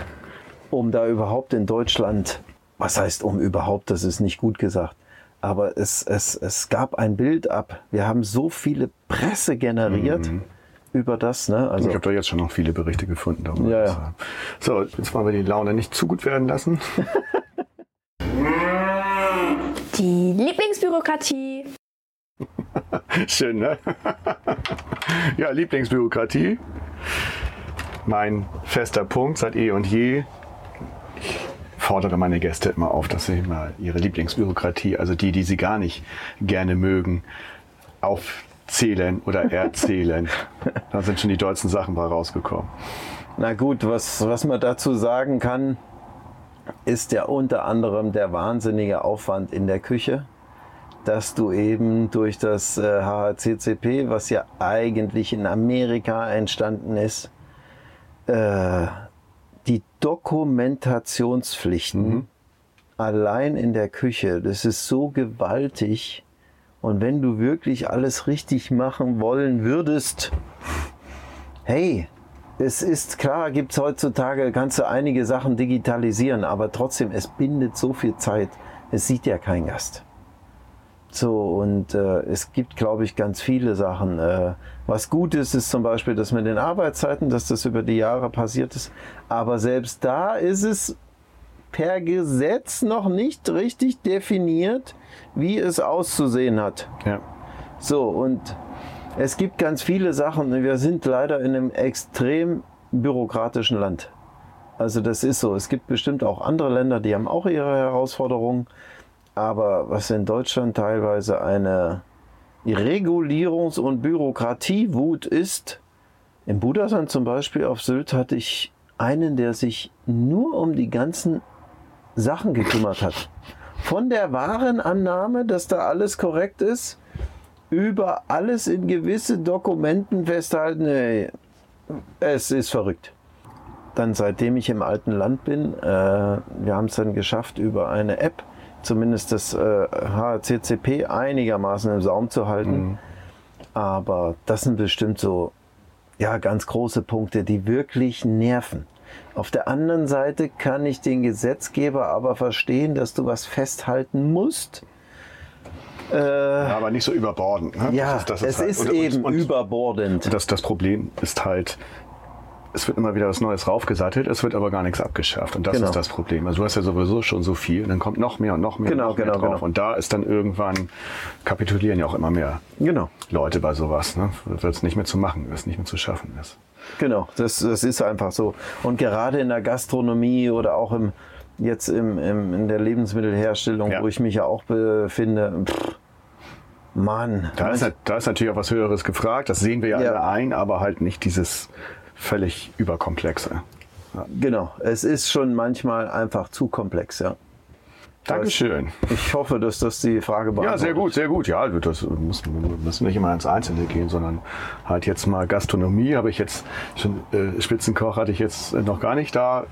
Das ist ja ein ganz anderer Blickwinkel und als Idee vielleicht nochmal, wenn man jetzt eine Karte hat, ob digital oder so, dass man da vielleicht mal ein, zwei Fälle aufschreibt und den Leuten, den Gästen mal zeigt. Ist jetzt so spontane Idee. Äh, Einfach mal aufzeigt, die absurdesten Sachen, dass die mal sehen, womit ihr euch auch beschäftigen müsst. Ja, ich hatte äh, vor langer, langer Zeit hat der Billy Wagner vom Nobelhart und Schmutzig in Berlin, der hat mal etwas gemacht. Das hat zwar jetzt nicht mit einer Regulierungswut zu tun oder einer Bürokratie an sich zu tun, sondern er hat einfach mal eine Kalkulation für seine Preise ganz offen dargelegt. Und damals dachte ich, mein Gott, was ist denn mit dem los? Aber nein, er hat recht, eigentlich musst du das heutzutage machen, damit die das ist jetzt eine Umkehrung, damit die Menschen wissen, warum du diesen Preis X, Ja, genau. damit sie überhaupt Genau. mal wissen, hey, für die Fotos von einem Freiberufler, ja, da zahlst du noch auf die äh, bei der Künstlersozialkasse ein. Das weiß doch niemand, kein normaler Mensch weiß das draußen. So und und und und und. Genau deshalb, das wäre vielleicht mal eine, gerade für digitale Karten wäre das mal eine ganz gute Idee. Genau, glaube ich. Dann kam Buxtehude und ich darf mal äh, Sherlock spielen. Du hast auf Sylt mit jemandem zusammengearbeitet, der Ende 2011 als Hotelmanager ins Navigare NSB Hotel Buxtehude gewechselt ist und im Februar immer noch da war, als du nach Buxtehude gekommen bist. Kann das ein Zusammenhang sein mit, mit dem guten Andreas Möcker? Das ist der Zusammenhang. Guck mal. ey. Andreas hat jahrelang an mir rumgebaggert, nachdem wir in 2010 und ich glaube auch Anfang 2011 zusammenarbeiteten im Budersand. Genau. Äh, in 2013 war ich ja hier zum Gastspiel als Gastkoch im Navigare Ja, damals. ja. Und wir hatten auch schon zwei oder drei Lieferanten, die uns nach Sylt belieferten. Zum Beispiel Michael Bauer fällt mir ad hoc ein mit seinem Honig aus York. Äh, oder damals äh, die Dorothee von Chassen, die war auch in York mit Gemüse, die mir das zuschickte, die ganz, ganz alte Gemüsequalitäten hatte. Und ähm, so kam ich dazu und irgendwann dann in, ich glaube, 15 sagte Andreas hier, wir planen da etwas. Oder vielleicht war es auch 16, ich weiß Also nicht angefangen mehr. hast du jetzt Fe- Februar 17 nach da. Genau, aber er erzählte mir von den Plänen und ich war damals nicht bereit. Ich war auf Sylt äh, super glücklich. Klar. Und dann war ja der André Stolle da, das war ja quasi mein Vorgänger. Und warum auch immer hat es nicht so ganz äh, geklappt. Und äh, ich wurde wieder angesprochen und äh, sowohl Andreas Möcker als auch der Helmut Ponat von der Reederei, die wollten nun unbedingt, dass ich komme. Und sie schafften es dann tatsächlich, mich zu überzeugen. Und so kam ich in 17, Anfang 17 äh, nach Buxtehude, genau. Ja, und da war es eine große Attraktion und es herrschte ein ganz schöner Medienauflauf. Ne, Hamburger Abendblatt, die Welt, das NDR-Fernsehen wollten wissen, was der Sylter hier so machen möchte. Ne? Ganz viele in der Branche haben mich gefragt, sag mal, bist du verrückt? Gehst du von Sylt nach Buxtehude? Hast du sie noch alle? Äh, weil natürlich niemand was mit dem Städtchen Buxtehude äh, näher weiß, ja. Und äh, das alte Land hat man mit Sicherheit schon viele Mal gehört, Ja, ja. Und das äh, hat natürlich einen anderen Klang.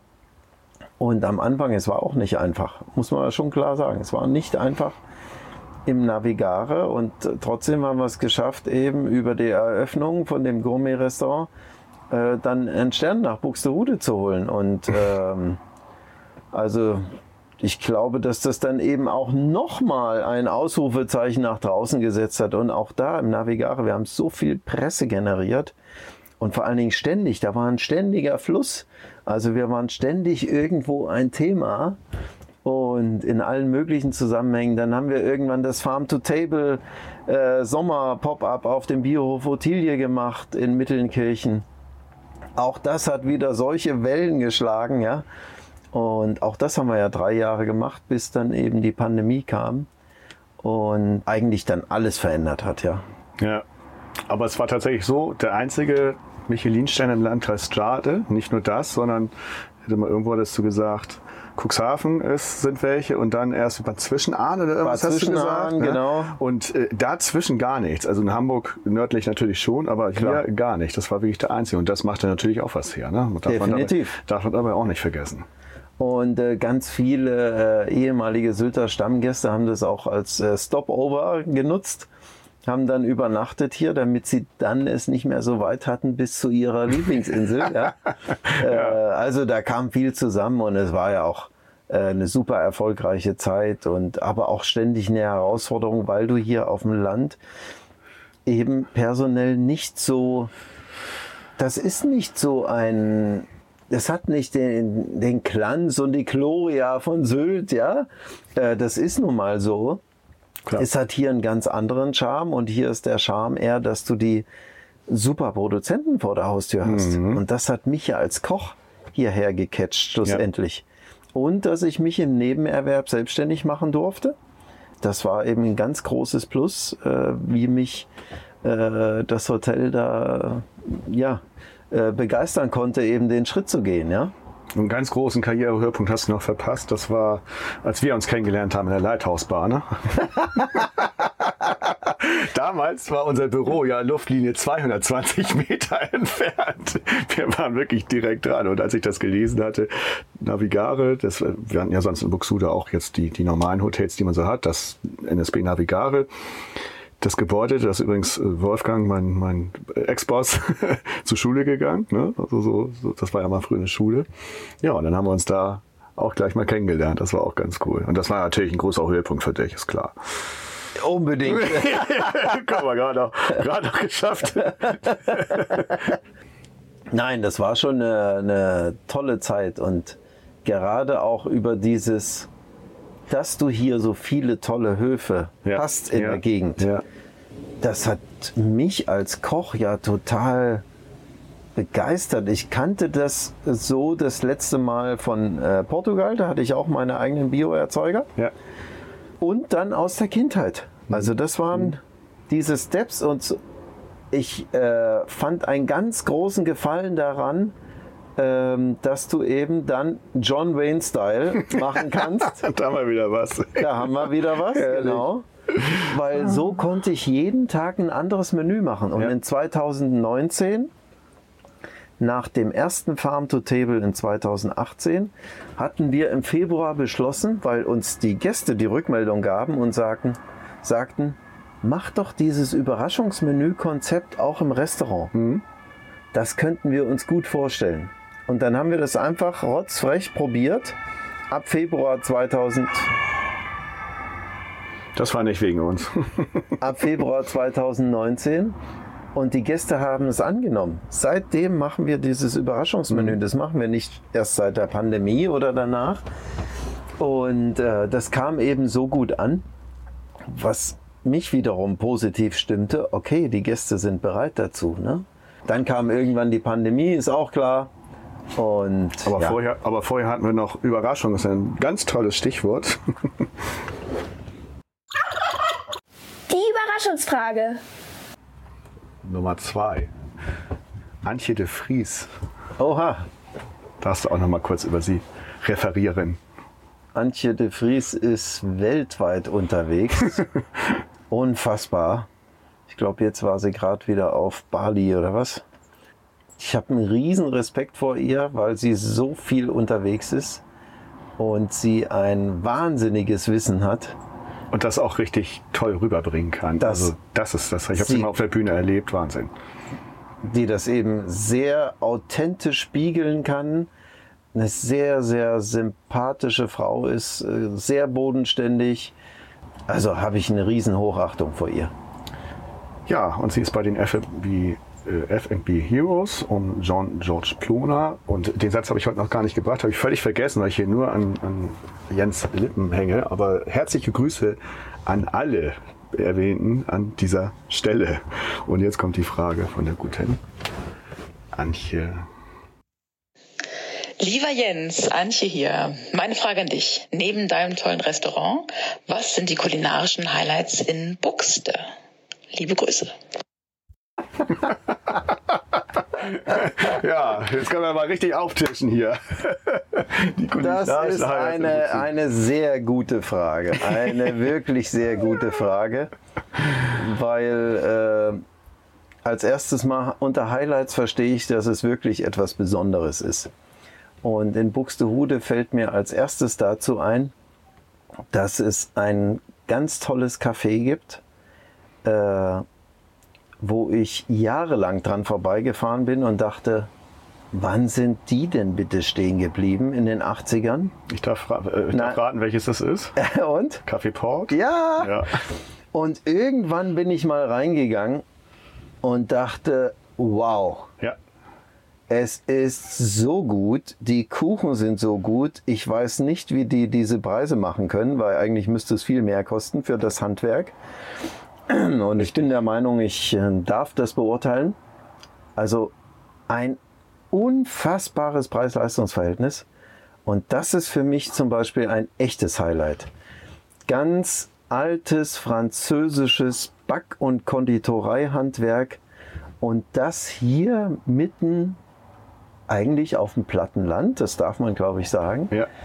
Und also das ist für mich ein echtes Highlight. Absolut. Nein, das, äh, da holen wir auch immer gerne mal Kuchen und es ist auch die, die ältere Dame, die das vorne macht, Hammer. die ist auch so, und das ist, die ist richtig typisch, wie man sich so eine liebe, gute Oma vorstellt, die macht das toll. Die jüngere, ich Ja. weiß nicht, ob das ihre Tochter ist, auch, die machen das auch so mit so viel Herz und großartig. Absolut. Und allein deshalb geht man da schon gerne hin und holt sich mal seinen, seinen Kuchen raus oder seine Absolut. Torte. Also äh, hatte ich jetzt gar nicht dran gedacht, äh, war ich, war ich bis aber völlig richtig. Das ist ähm, eigentlich für mich in Buxtehude das Highlight. Und ansonsten bin ich ja selber, ich gehe gar nicht so oft essen, muss ich sagen. Ich glaube, ich bin dann eher bei den, bei den Höfen, Ja. als dass ich in irgendwelche Restaurants gehe. Natürlich gibt es noch tolle Kollegen im Hottos zum Beispiel. Richtig, hätte ich auch gesagt. Ja, war, war ich aber nur zweimal, von Ja. dem her dann ganz toll, aber das nicht in Buxtehude, ist in York, ist die Mühle, die Ja. ja leider im Oktober auch zumachen. So ist es. Und es ist so, so schade, dass, ähm, dass da auch wieder Qualität verschwindet. Ja. Äh, das ist wirklich für die Region äußerst unschön. Die hattest du ja mal sogar für einen Stern vorgeschlagen. Ich bin felsenfest davon überzeugt, dass sie einen Stern verdient gehabt hätten. Warum das so ist, kann ich nicht beurteilen. Ich kann nur mutmaßen, dass es vielleicht mit dem Mittagsangebot zu tun hat, was sie ja machen mussten, weil es eben ein besonderer Ort ist. Die Abendkarte unterscheidet sich ja extrem von der Mittagskarte. Ja, es ist wirklich schade. Und was ich sonst, ja, ich bin sonst Biohof Ottilie, äh, beste Cappuccino im ganzen Landkreis, äh, kommt niemand ran. richtig gute Kuchen und Torten. Dann äh, Wilkenshoff in Hollenstedt ist aber auch nicht Buxtehude. Nee, ich, Äh. ich hätte aber noch Buxtehude. Äh, Abt, Oh. Abthaus. War ich noch nie. Abthaus definitiv auch gut, sehr gut. Okay. Lecker, sehr, sehr schönes altes Gebäude, ganz, ganz großartig. Auch Okay. immer noch gutes Personal. Und was hier so ein bisschen neu ist, ist das, das Märchenhaft. Das ist äh, in der nicht Breitenstraße, sondern in einer Ritterstraße. Das gehört zum Endline und so weiter dazu. Mhm. Das ist jetzt ein bisschen einfacher, aber schöne Burger auch im schönen Ambiente. Na, ich bin kein Burgeresser, von dem her. Na gut, äh, aber ich- man kann mich mit Burgern überhaupt nicht catchen. Ne? Also, Aber ich muss, muss ja hier noch Buxtehude verteidigen. Also von na, daher, was äh, ich hätte in Buxtehude, im Buxtehude Museum gibt es auch ein ganz tolles Café. das stimmt. War ich jetzt schon mehrfach. Ich glaube Baham, ich hoffe, ich Mhm. spreche das richtig aus. Toller Mittagstisch, auch tolle Sachen Ja, haben die. Ja, richtig tolle Sachen. Auch altes französisches äh, Kuchenhandwerk finde ich auch sehr toll. So, und ich habe noch einen Insider-Tipp aus dem bürgerlichen Lager. Es gibt das Oxbow Corner in Ottensen. Dieses ist an einem Reiterhof angeschlossen und man kann bei Chef Wolfgang Tobaben bodenständige Leckereien wie Bauernfrühstück, Schnitzel, Currywurst genießen und dem Treiben in der Reithalle zuschauen. Das ist jetzt kein, kein Gourmet alles, aber der macht das wirklich richtig lecker. Die beste Currywurst, weiß ich nicht, die ich, die ich kenne. Und Aha. auch äh, Ist Ottensen, ist das auch noch Buxtehude? ja, ja, Buxtehude Okay. okay. Man braucht allerdings gute Stoßdämpfer, um da hinzukommen. so eine, so eine äh, Buckelpiste ist dahin. Aber äh, ganz anderes Ambiente, aber auch echt, echt schön. Und der macht auch so zu, zu Grünkohl und sowas, macht er auch großartig. Okay. Also das jetzt mal zur Buxtehude. Na, sonst finde ich noch auch noch außerhalb ist auch Air York, Wish York, Ja, äh, Elbfischer. ja, Äh, finde ich auch sehr gut. Ne? absolut, absolut. Ja, ja, ja. Muss Das ich auch stimmt. sagen. Also das ist schon top. Mag ich sehr gern. Das stimmt. Was ich ja damals überrascht war, ich war damals da und dann haben sie mir eine Fischfrikadelle und ich denke, mein Gott, Fischfrikadelle, will ich sowas essen? Und dann war die aber so gut, weil auch die Remoulade Ja, ja. Ich so sensationell ist. Also auch eine kleine Empfehlung. Ganz am Rande. Ja, sehr schön. So, Antje, also komm mal wieder her. Ne? Hast dich ja auch um Starkmann gekümmert oder ihr. Also Genau, genau. Ja, richtig. seht, seht mal wieder zu. Danke für die schöne Frage, die wir ja ausführlich behandelt haben. So, du hast schon gesagt, du hast ja deine eigene Sache gestartet. Jetzt ab nach Pandemie komplett selbstständig, ne? Mit Ritters, Rittmeiers, Entschuldigung, Rittmeiers Genusswelt und deinem Rittmeiers Restaurant Nummer 4. Ja. Erzähl da noch mal drüber. Also grundsätzlich erstmal, wo kommt vielleicht der Name her? Der ist ja entstanden aus dem Restaurant Number 4, so hieß es ja im Navigare.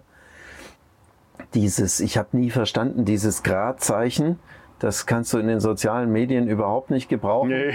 Und so habe ich es erstmal als Nummer 4 umbenannt, damit man uns wiederfindet. Ja. Eben, wir sind dann umgesiedelt, sind im Vorstandscasino der Reederei, hat Freitag und Samstag geöffnet. Auch das aus äh, Pandemie bedingt ist das so entstanden und auch aufgrund der, der, der, der Räumlichkeiten vor Ort. Äh, wir sind Untermieter und von dem her unter der Woche ist das äh, Lokal sonst belegt eben mit der Reederei und das passt aber so äh, fein. Ist das da, wo es Mittagstisch gibt? Oder ist Nein, das, das ist direkt gegenüber der Kantine. Okay. Da gibt es ja eine sehr, sehr, die sind sehr erfolgreich, die Kantine der Reederei. Mhm. Ja, ja, ja. Also unfassbar. Teilweise stehen da Schlangen Ja, und dann machen die bis zu 350 Essen am Tag. Also das Wahnsinn. ist schon außergewöhnlich. Schön. Und freut mich aber, dass die so einen Erfolg haben, weil der Koch oder der Küchenchef, der, der Marco Weise, war ja früher auch mal im Navigare beschäftigt. Also die Welt ist dann doch sehr klein. Doch, doch. So, und äh, also wir haben in, ja tatsächlich ein, ein Restaurant, wir haben einen Online-Shop, aber auch eine, eine Kochschule, also Genau. Kochkurse, die wir geben. Äh, die Kann man auch Soßen, Soßen lernen. vor allen Dingen Soßenkochkurse. Ich will offen und ehrlich sein, das ist das, was die Leute am meisten nachfragen. Ja, Ich habe ja. viele andere Themen probiert Ja. und eigentlich wollen sie alle Soßen lernen. So, und das ist sehr intensiv. Die sind auch, Gott sei Dank, ich klopfe mal schnell auf Holz, sehr gut nachgefragt. Und ja, das ist so unser Tun. Wir verschicken aber auch Menüs deutschlandweit über einen Partner. gibt noch sowas wie Private Bookings. Äh, was heißt das überhaupt? Und Private Bookings ist, äh, bedeutet, wenn mich Menschen nach Hause buchen wollen oder Firmen, ja. Und jetzt zurück zum Restaurant, zu deiner Ausgangsfrage. Das Nummer vier oder, äh, ist einfach deshalb, das ist die Nummer der, der Tische. Also Ja. wir haben vier Tische. Wir könnten auch auf vielleicht fünf oder sechs Tische das ausbauen. Das ginge auch unter, äh, unter Umständen. Und ja, bieten da eben ein Überraschungsmenü.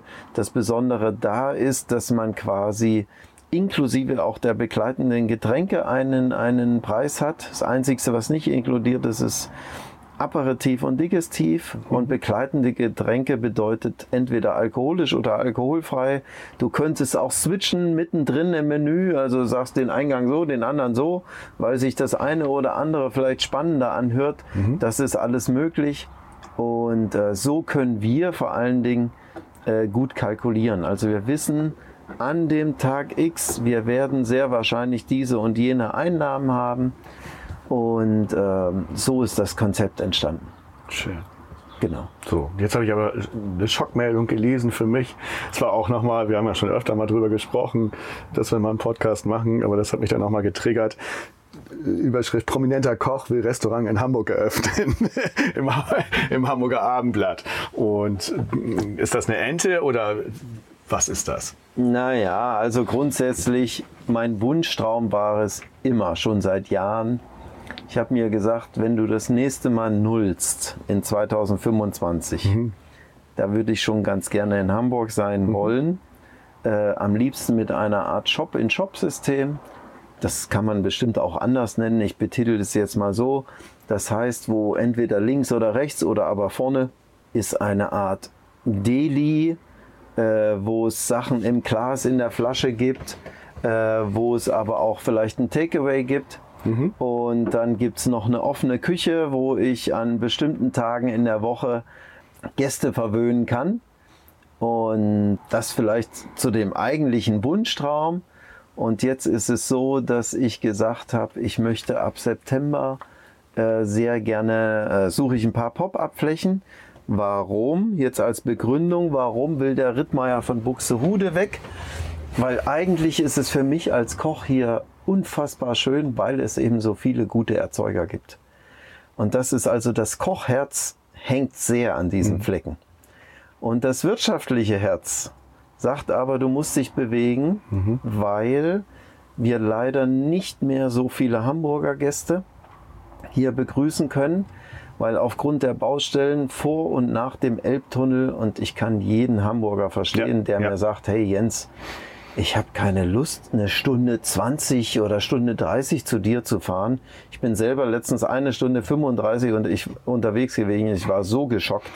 Und nur, nur um die, das vorwegzuschicken. nur One Way. Ja, ja. Und um das vorwegzuschicken mit den Öffentlichen, ist es kein, wird kein Deut besser. Da ist auch äh, ständig Baustelle, alles. Und dann musst du ja von dort auch noch zum Restaurant kommen, was ja auch nochmal, das ist dann, ne, also nur falls Genau. jetzt jemand sagt, irgendwie kann ja auch, nee, kann man nicht. Und äh, vielleicht als Erklärung für den Zuhörer, früher war es eben so, du hast 50 Minuten, vielleicht 55 Minuten gebraucht, das war noch okay für den einen oder anderen oder für relativ viele Hamburger so und jetzt über die Zeit ist es einfach, es wurde immer mehr.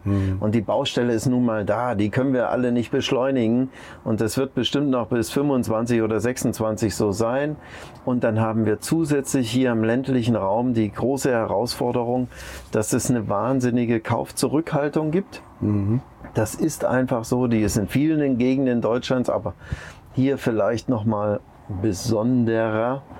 Und da kommt also viel zusammen. Also das Kochherz blutet ein wenig, weil wenn es denn, und es muss ja nicht heißen, dass ich nach Hamburg gehe, aber wenn es denn zum Beispiel die Großstadt werden sollte in der Zukunft, ja, dann habe ich natürlich nicht mehr diesen tollen Vorteil, dass man mal eben schnell zu seinem Lieblingshof fährt, noch ein paar Gemüse und ich weiß nicht was holt. Das ist dann natürlich weg und von dem her blutet schon das, äh, das Herz des Kochs, ja. Aber ich muss, ich habe auch Verantwortung für die äh, Mitarbeiter Klar. und muss schauen, dass der, der Laden oder die Unternehmung läuft. Das ist schon eine Challenge. Ich weiß aber auch, es ist für viele Menschen gerade eine Challenge. Und ich Klar. kann auch jeden verstehen, der da seine Entscheidungen trifft. Und nichtsdestotrotz, wir wollen auch überleben und äh, äh, es ist schon wirklich tough, durch die Zeit zu kommen. Von dem her, ich kann nur alle Menschen dazu aufrufen, die gerne möchten, egal welche Gastronomie sie unterstützen, äh, unterstützt euren Lieblingsgastronom, äh, weil all das, wo ihr hingeht vor der Haustür, auch die kulturellen Sachen, ein Theater, eine, eine Bühne, eine, ich weiß doch nicht etwas, besucht sie weiterhin und packt nicht jedes Geld aufs Konto. auch wenn ich verstehen kann, dass man weiter reisen möchte, es ist, es sei jedem gegönnt, aber es ist schon, wenn man die Nachrichten liest, äh, Reisebranche geht durch die Decke, ne? Und an anderer Stelle, und leider ist die Gastronomie nun mal immer das allererste. Das ist leider sehr, sehr oft so. Und äh, das ist schade, weil das ist so eine schöne, ein schöner Beruf, den man mal ausgewählt hat. Und man möchte ja aus tollen Produkten etwas Schönes auf den Teller zaubern und am Ende die Gäste glücklich machen. Das ist ja das, was uns fasziniert und auch im Kontakt mit dem Gast zu sein äh, oder mit dem Kunden zu sein. Und es gibt teilweise so schöne, ein so schönes Miteinander. Und äh, ja, also geht weiter essen, liebe Leute. Sagt Jens Rittmeier. Ich hoffe mal, dass die Baustelle ganz, ganz schnell fertig wird, dass du doch hier bleibst. das ist natürlich Wunschdenken.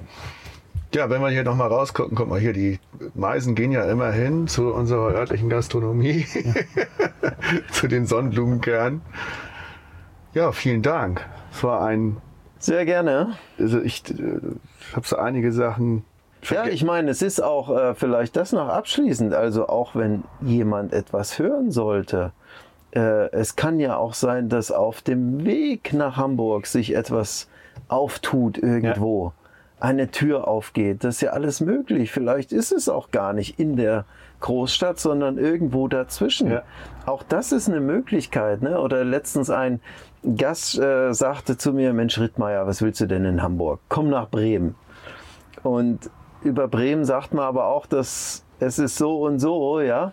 Äh, bestimmt ist es so, dass es in Bremen nicht so wahnsinnig viel gibt an gehobener Gastronomie, aber hast du da nicht vielleicht genau dieselbe Herausforderung, ja? Oder äh, sind die Bremer vielleicht sogar, zumindest sagt man ihnen das ein wenig nach, da eher zurückhaltend und fahren dann doch lieber in die Restaurants nach Hamburg zum Geld ausgeben? Bestimmt. Bestimmt. Naja, ich, kann, ich kann als HSV-Fan nicht so viel über Bremer sagen. Also, ganz lieben Dank. Hat sehr viel Spaß gebracht. Ich Sehr bin gerne. gespannt, wenn ich den nochmal anhöre. Das wird bestimmt auch nochmal interessant. Und ja, ich hing da so auch doch wieder mal an den Lippen hier. Danke dafür. Sehr, sehr gerne, Sascha. Und Tschüss. ja, alles Gute. Tschüss. Tschüss. Der Hotelier.de Podcast. Mehrwertwissen für die Hotellerie und Gastronomie. Keine weitere Ausgabe verpassen. Und jetzt auf www.hotelier.de slash podcast abonnieren.